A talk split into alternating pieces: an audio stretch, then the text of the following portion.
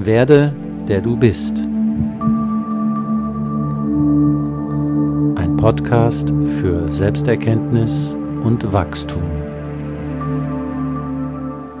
Und damit begrüße ich dich zu meinem Podcast. Mein Name ist Thomas Decker und das heutige Thema ist Du bist das Dao, dritter Teil. Das Dao führt nicht nur durch seine Neugier und Verspieltheit zur Entstehung des Universums, sondern letztendlich auch zu dir. Heute beleuchte ich diese Aspekte. Den Körper, die Person, das Denken, die Emotionen, dich als selbstreferenzielles System und schließlich die Konditionierungen. All das hatte mit ein paar Verwirbelungen begonnen, von denen ich im zweiten Teil gesprochen habe. Und jetzt überspringen wir ein paar Millionen Jahre Evolution und kommen direkt zu dir als Person und der Bedeutung des Egos.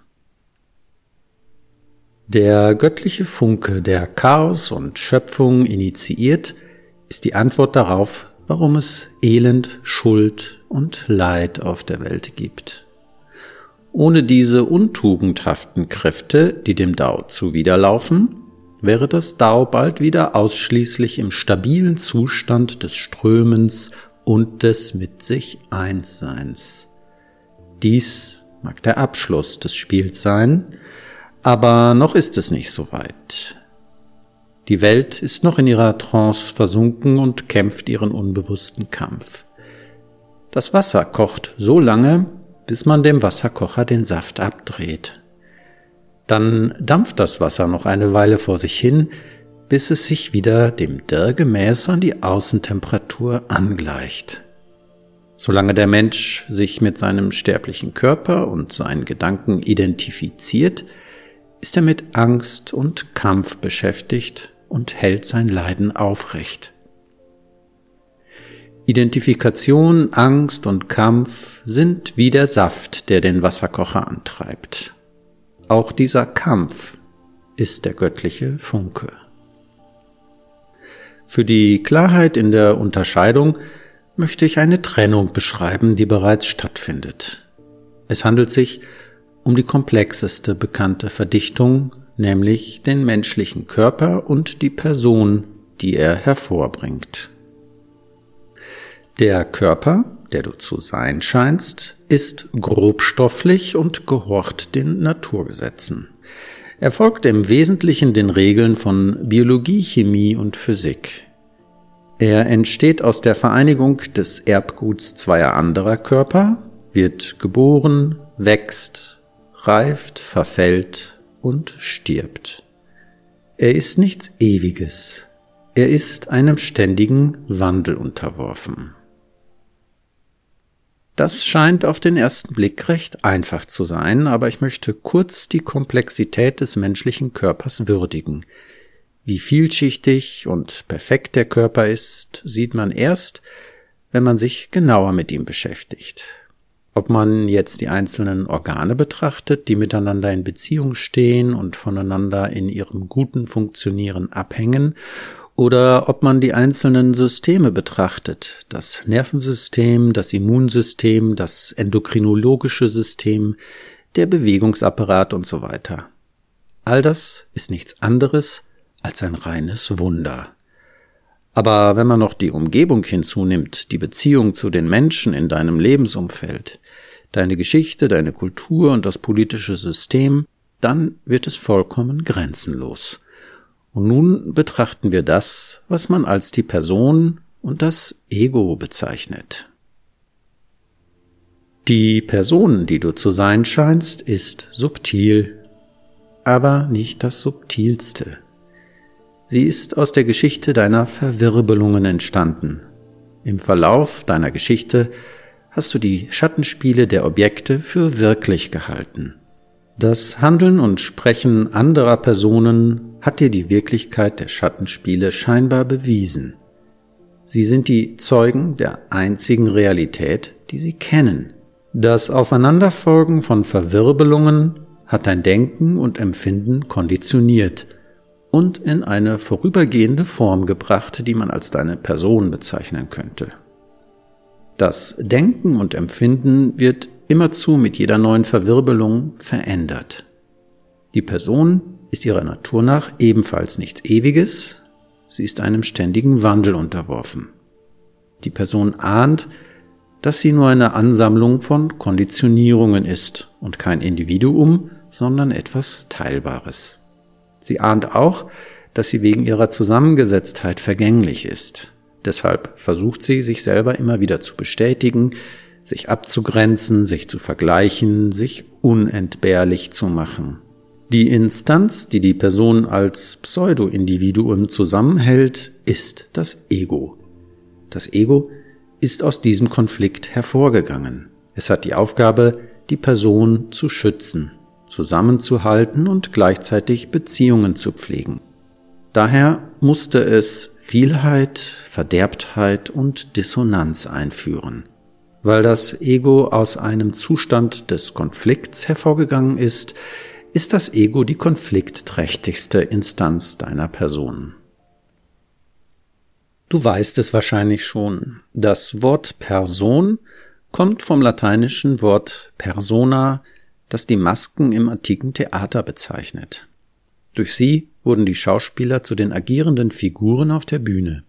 Das Verb personare heißt durch etwas hindurch tönen. Mit der Maske haben sie das Ego ihrer Figur angenommen.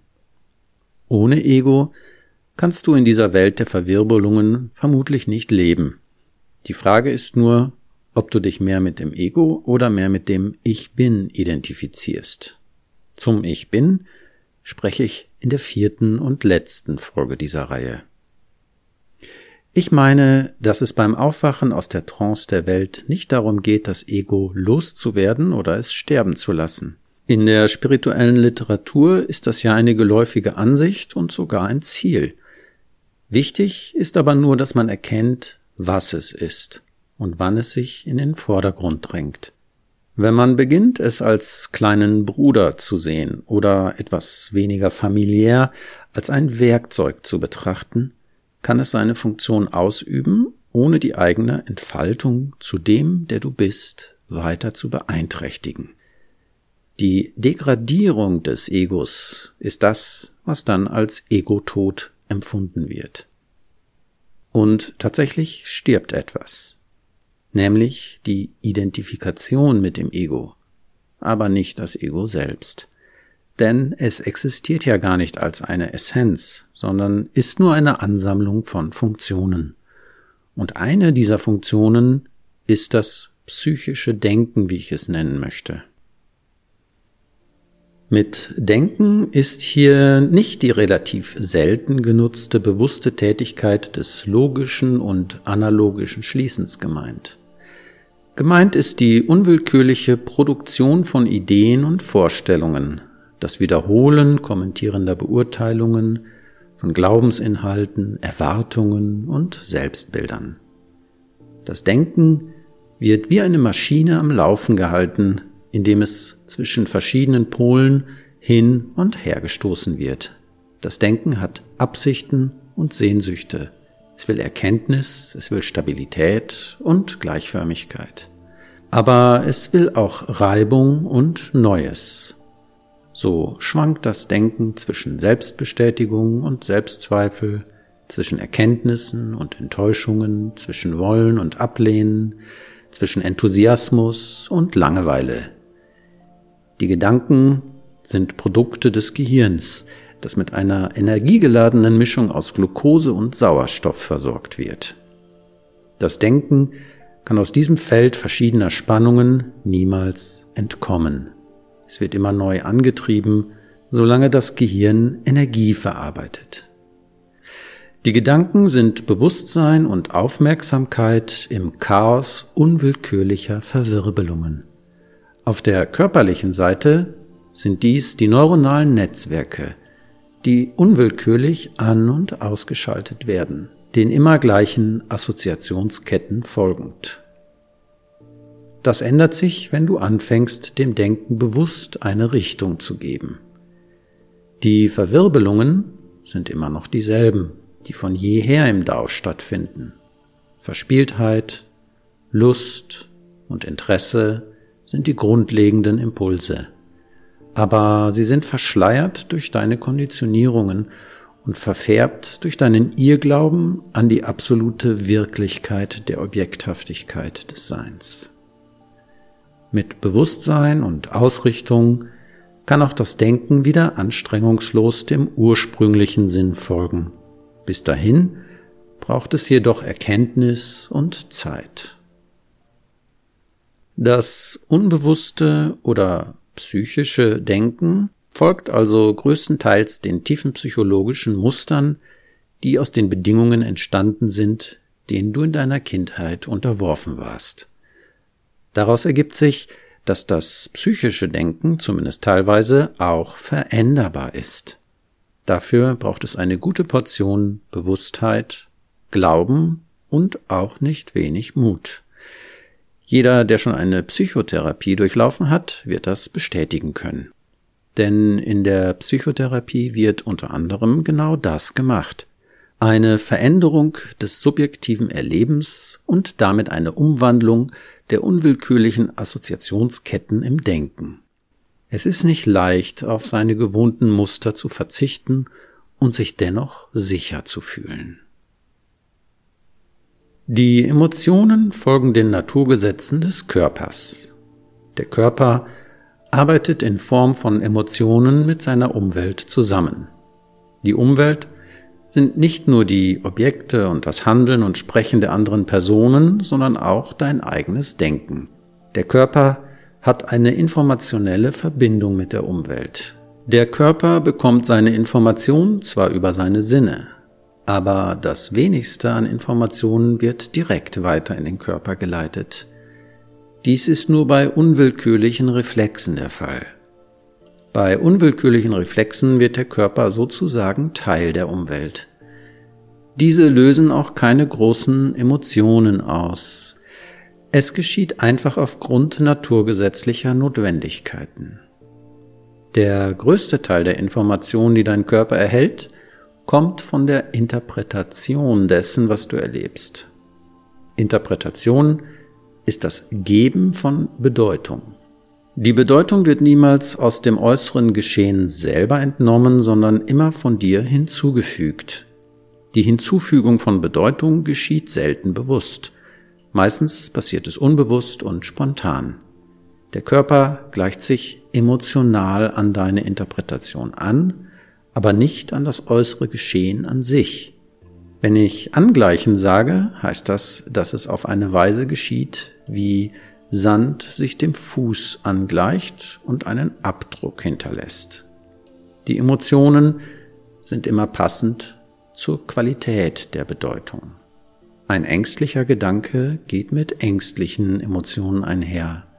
Ein ärgerlicher Gedanke ist mit der Ärgeremotion verbunden. Das Gehirn ist ja ein Teil des Körpers. Deshalb gibt es hier nicht Ursache und Wirkung, sondern ein funktionales Zusammenspiel. Die Emotion und der Gedanke sind Teil ein und desselben körperlichen Prozesses. Ohne Körper gibt es keine Emotionen. Sie werden ja durch physische Veränderung wie Muskeltonus, Herzschlag, Schweißbildung und so weiter erst wahrnehmbar. Manchmal hörst du, dass du auf dein Gefühl hören sollst, um herauszufinden, welche Entscheidung die richtige ist. Gemeint ist allerdings nicht, dass man tatsächlich auf sein Gefühl hören soll, sondern auf seine Intuition. Das Gefühl ist der Körper, der Körper ist das Unbewusste. Das Unbewusste weiß alles über deinen jetzigen Zustand, aber nichts über den roten Faden deines Lebens. Wenn es um die Entscheidung für die richtige Pizza geht, frage deinen Körper. Aber wenn du Führung brauchst, zum Beispiel bei der Wahl eines Lebenspartners oder einer neuen Arbeit, frage lieber nicht deinen Körper, weil er zu kurzsichtig ist.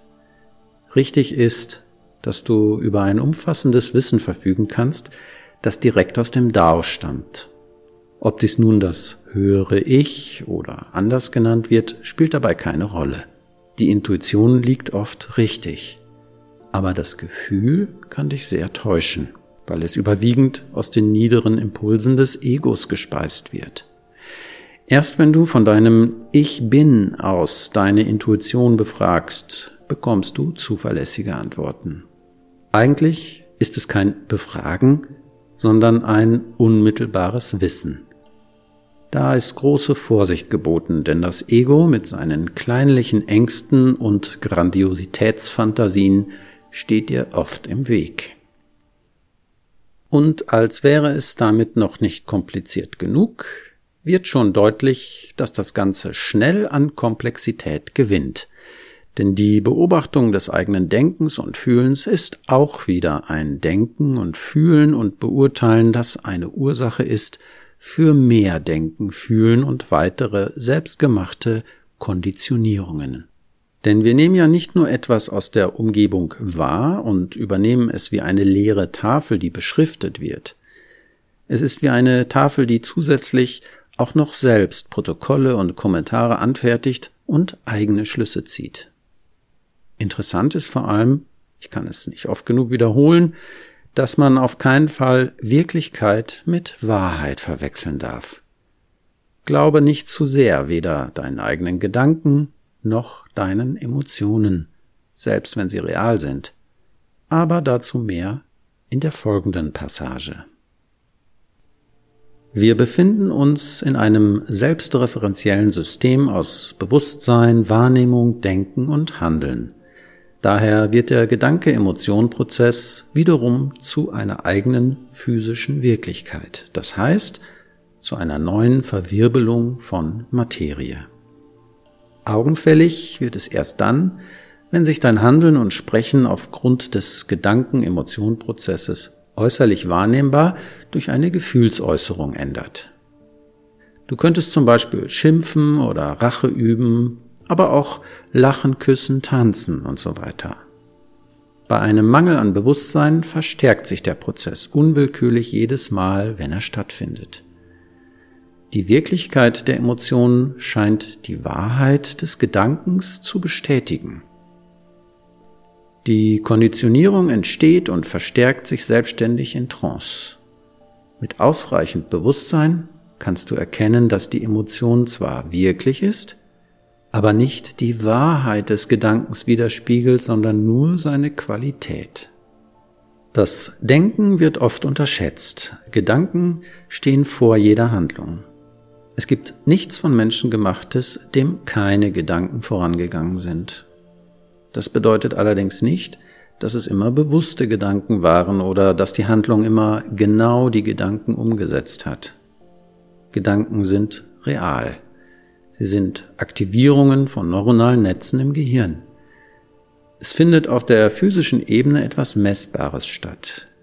Denken verbraucht große Mengen chemischer Energie in Form von Glucose.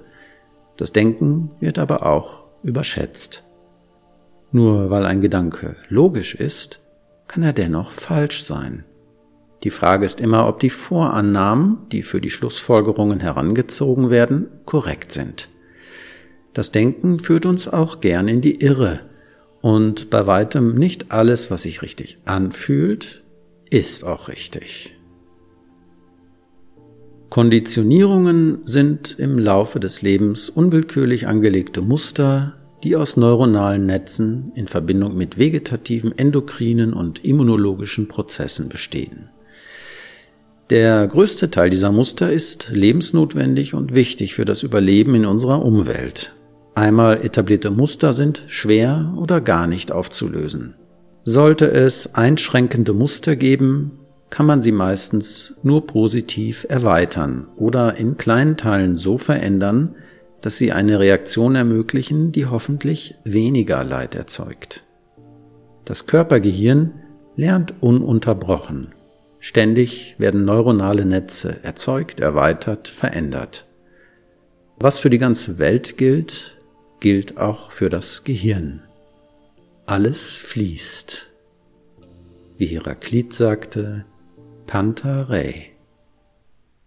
Und damit möchte ich mich für heute verabschieden und hoffe, dass das Gesagte noch eine Weile nachwirkt und zu noch mehr Bewusstheit führt, als du ohnehin schon hast. In der vierten, abschließenden Episode über das Dao möchte ich dir zeigen, wie es kommt, dass du das Dao selbst bist, nämlich das Ich bin. Möglicherweise kannst du daraus etwas für dein Leben und dein Aufwachen ableiten. Bis zum nächsten Mal. Du hörtest Werde der du bist. Ein Podcast für Selbsterkenntnis und Wachstum von Thomas Decker.